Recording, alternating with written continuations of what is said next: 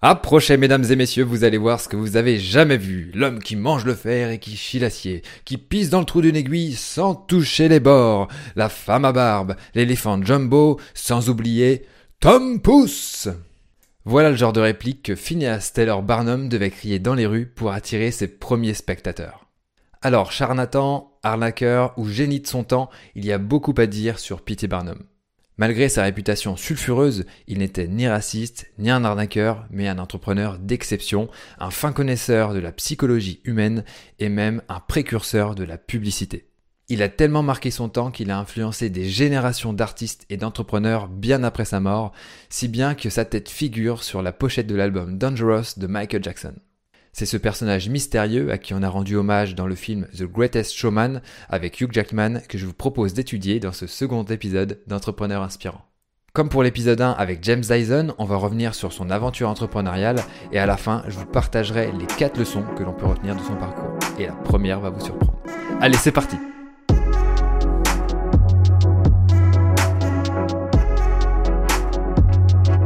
Phineas Taylor est né le 5 juillet 1810 à Bethel dans le Connecticut aux États-Unis dans une famille d'agriculteurs assez modeste et il avait 5 frères et sœurs. Il y a un membre de sa famille qui l'a pas mal influencé, c'est son grand-père maternel Phineas Taylor. Alors il était juge de paix mais aussi charlatan de loterie. Bon, ça va pas trop ensemble mais bon, il avait ces deux activités là. Donc son grand-père l'a pas mal influencé sur ce qu'il allait devenir.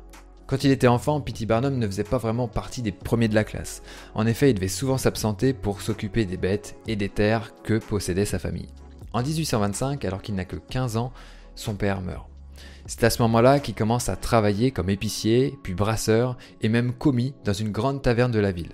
Et c'est là qu'il découvre des spectacles de montreurs d'animaux et le théâtre. Et ça, c'est sa première inspiration pour son futur business. En 1828, son grand-père lui propose de revenir à Bethel, son village natal, pour gérer une épicerie avec son oncle. Avec toutes les idées qu'il a amassées avec sa précédente expérience, il transforme son business en une loterie particulièrement lucrative qu'il appelle le Temple de la Fortune. Barnum a une capacité exceptionnelle à faire croire aux gens qu'ils vont gagner le gros lot. Alors au final, c'est pas pire que BetClick ou le PMU, hein. c'était juste le truc de son époque. En 1829, il fonde son propre journal, le Herald of Freedom, c'est-à-dire le Messager de la Liberté, dans lequel il dénonce les dérives de la relation entre l'Église et l'État. Il est régulièrement poursuivi pour diffamation et est même condamné à une peine de prison ferme de deux mois. ça, ça pique. En 1834, après son mariage avec une amie d'enfance, Charity Hallett, Barnum s'installe à New York, il a alors que 24 ans. Barnum commence ensuite sa carrière de forain en 1835, soit un an après s'être installé à New York. C'est à ce moment-là qu'il achète une esclave aveugle et paralysée, Joyce S, pour la somme de 1000 dollars. Et il la présente comme l'ancienne nourrice de George Washington, oui oui, le, premier président des États-Unis.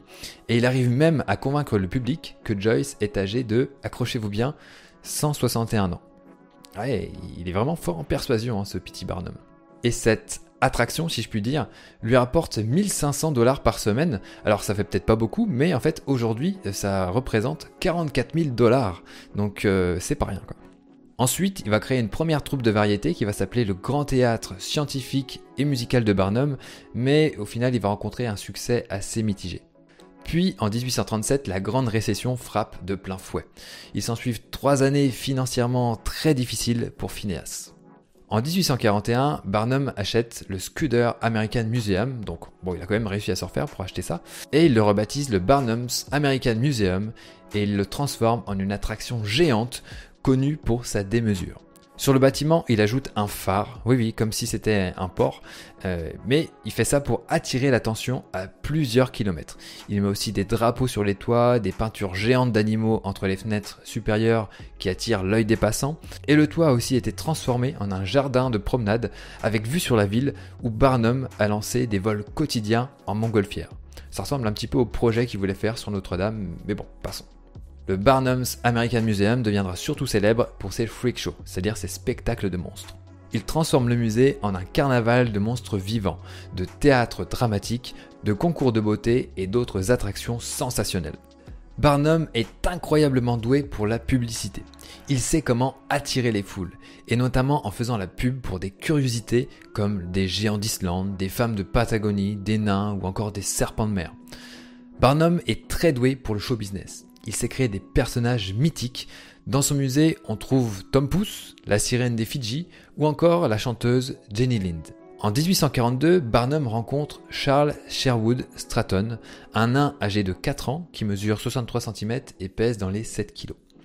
Barnum entraîne alors le garçon à chanter et à danser et le révèle au public sous le nom du général Tom Pouce. On en a parlé tout à l'heure. L'énorme popularité de l'exposition le conduit même à une tournée européenne avec des spectateurs de prestige comme la reine Victoria. Il commence à révolutionner le cirque en 1871 lorsqu'il s'associe à William Cameron Coupe pour fonder la P.T. Barnum's Great Circus Museum and Menagerie. Notre ami Barnum a un véritable don pour créer l'événement. Quand on sait qu'il faut 80 wagons de train pour pouvoir déplacer le cirque d'une ville à l'autre, autant vous dire que lorsqu'il débarque, personne ne le loupe. C'est un véritable spectacle dans un spectacle. Et c'est là que naît le Greatest Show on Earth, le plus grand spectacle de la Terre. Toutefois, il y a quelques étincelles qui se créent avec son associé pour la gérance du cirque et ça met fin à l'aventure. Cependant, Barnum ne baisse pas les bras. Comme j'aime le dire, il ne lâche rien. Il s'associe avec son ancien rival, James Anthony Bailey, et son Great London Circus and Gunger Royal British Menagerie. Ouais, ça c'est un nom court et efficace. Et les deux hommes voient les choses encore plus grands. Désormais, le cirque de Barnum comporte trois pistes. Ça, c'est vraiment du jamais vu. Et il double ainsi la capacité d'accueil d'un cirque traditionnel avec 5000 spectateurs qui peuvent assister au spectacle en même temps. Le cirque connaît un succès phénoménal, que ce soit aux États-Unis ou en Europe, avec des attractions légendaires comme l'éléphanto Jumbo, qui va inspirer le dessin animé Dumbo de Walt Disney. Barnum fut un businessman jusqu'à son dernier souffle. Ses derniers mots, avant sa mort, en 1891, portaient sur son spectacle qui avait lieu au Madison Square Garden. Et c'était Demandez à Bailey quel était le box-office au Garden hier soir? L'héritage de Barnum est immense. Son œuvre survit à sa mort et son associé continue d'assurer la direction du Greatest Show on Earth jusqu'à sa propre mort en 1906. Le cirque passe alors entre les mains des frères Ringling sous le nom Ringling Bros and Barnum and Bailey Circus et était, après le 21 mai 2017, date de sa dernière représentation, le plus grand cirque du monde. Ça a donc duré encore plus de 100 ans après la mort de P.T. Barnum. Même s'il a vécu au 19e siècle, c'est-à-dire bien avant Internet, P.T. Barnum a beaucoup à nous apprendre sur le marketing et le personal branding. Il était maître dans la création de son propre univers. Il disait Personne n'a jamais fait la différence en étant comme tout le monde. Barnum était tellement doué pour convaincre les gens que certains historiens lui attribuent même le fait d'être le père de la publicité aux États-Unis.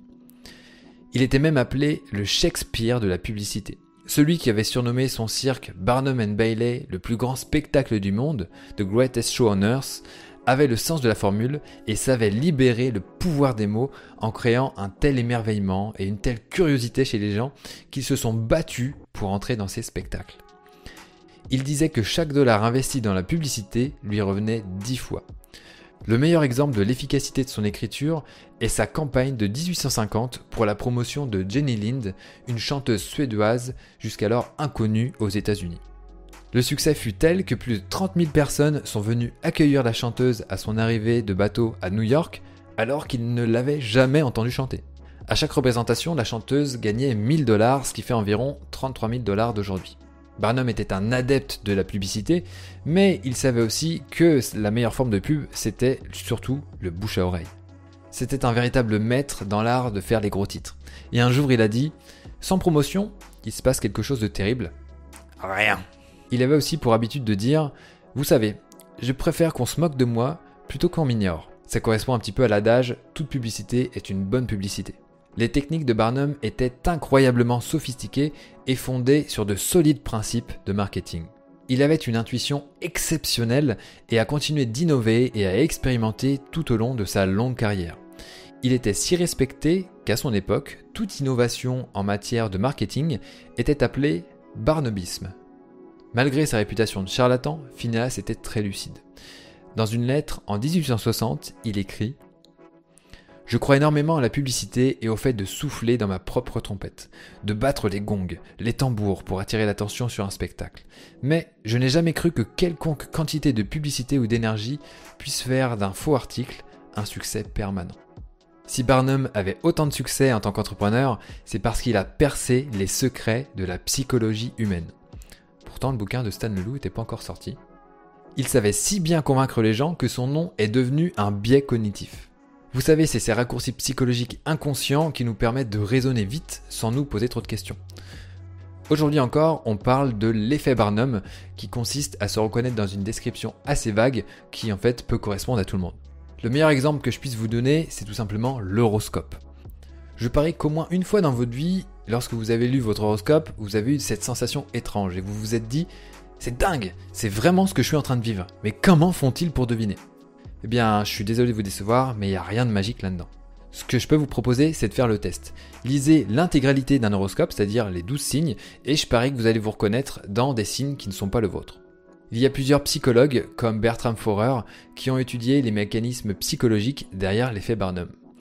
Ils ont fait passer aux étudiants des tests de personnalité, et au lieu de leur donner des vrais résultats, ils ont utilisé un mix d'horoscopes rassemblés un petit peu au hasard, et puis ils ont demandé aux étudiants de noter la pertinence des résultats sur une échelle de 0 à 5. Et vous savez quoi? La moyenne des réponses était de 4,26. Enfin, revenons à Barnum. Est-ce qu'on peut dire que c'était juste un sale manipulateur? En fait, rien n'est tout noir ou tout blanc.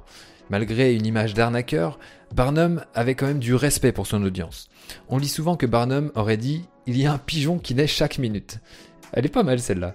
En réalité, c'est un de ses concurrents qui avait lancé cette rumeur. Au contraire, Barnum disait que le public est plus sage que beaucoup ne l'imaginent. Ce qui l'animait profondément, c'était donner de la vraie valeur à ses spectateurs, comme un véritable entrepreneur en fait. Il disait que l'occupation de chaque homme doit être bénéfique à son prochain, aussi bien qu'à lui-même. Tout le reste n'est que vanité folie. Ça j'aime beaucoup. Si on croit que Barnum était un charlatan, c'était parce qu'il n'hésitait pas à utiliser des canulars pour faire la promotion de ses spectacles. Mais en réalité, il détestait les vrais charlatans. Il a même témoigné contre eux lors d'un procès. P.T. Barnum a même écrit un livre sur les charlatans les plus connus de son époque. Ça s'appelle Les blagues de l'univers. Et donc il raconte des dizaines d'histoires de charlatans de tous bords et de toutes nationalités. Et ce sont toutes des histoires vraies. Alors on est tous d'accord là-dessus, Barnum était un fin psychologue. Mais si ses spectacles cartonnaient, ce n'est pas parce qu'il manipulait les gens, mais c'était surtout parce qu'il avait compris leurs aspirations profondes.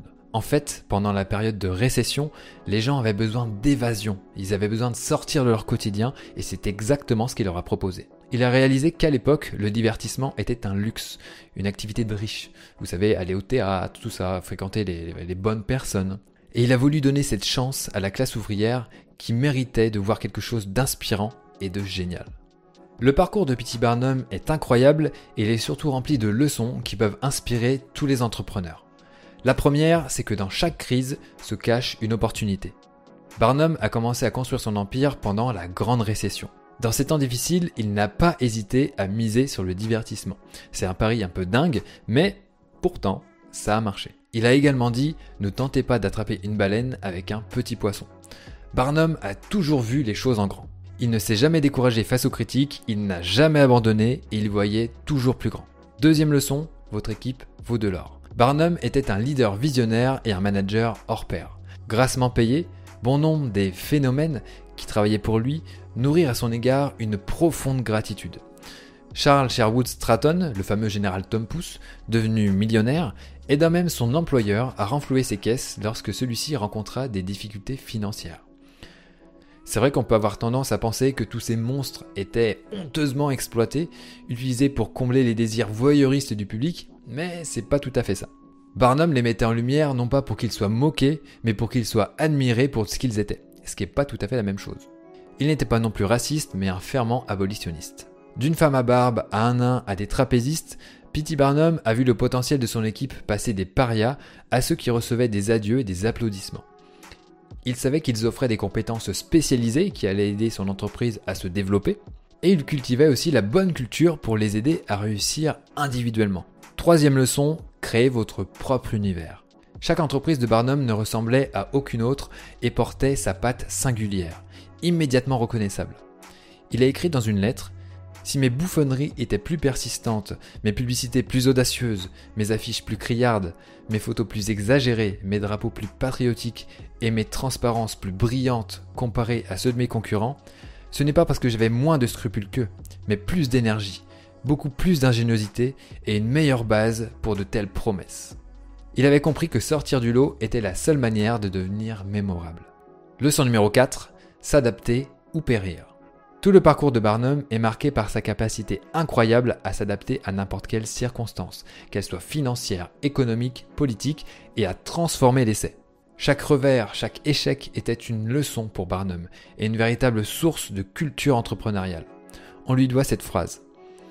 Aucun homme n'a le droit de s'attendre à réussir dans la vie s'il ne comprend pas son entreprise. Et personne ne peut comprendre son entreprise à fond s'il ne l'apprend pas par application et par expérience personnelle. Voilà, c'est tout ce que je peux vous dire sur le parcours de Phineas Taylor Barnum. Ah si, il a même pensé à transmettre ses leçons de business dans un livre, The Art of Money Getting, Golden Rules for Making Money, publié en 1880. Vous le trouverez facilement sur Amazon ou ailleurs si vous savez vous servir de Google, c'est gratuit, c'est dans le domaine public, vous pouvez le lire si ça vous intéresse. Alors j'espère que ce second épisode d'Entrepreneur Inspirant vous a plu, que vous avez appris des choses, et si c'est le cas, mettez un petit pouce bleu et dites-moi ce que vous en avez pensé en commentaire. Aussi, abonnez-vous à ma chaîne pour recevoir de futures vidéos. Je compte vous partager d'autres portraits dans les semaines à venir. Et pour conclure, je n'ai qu'une chose à vous dire, donnez tout et ne lâchez rien. Ciao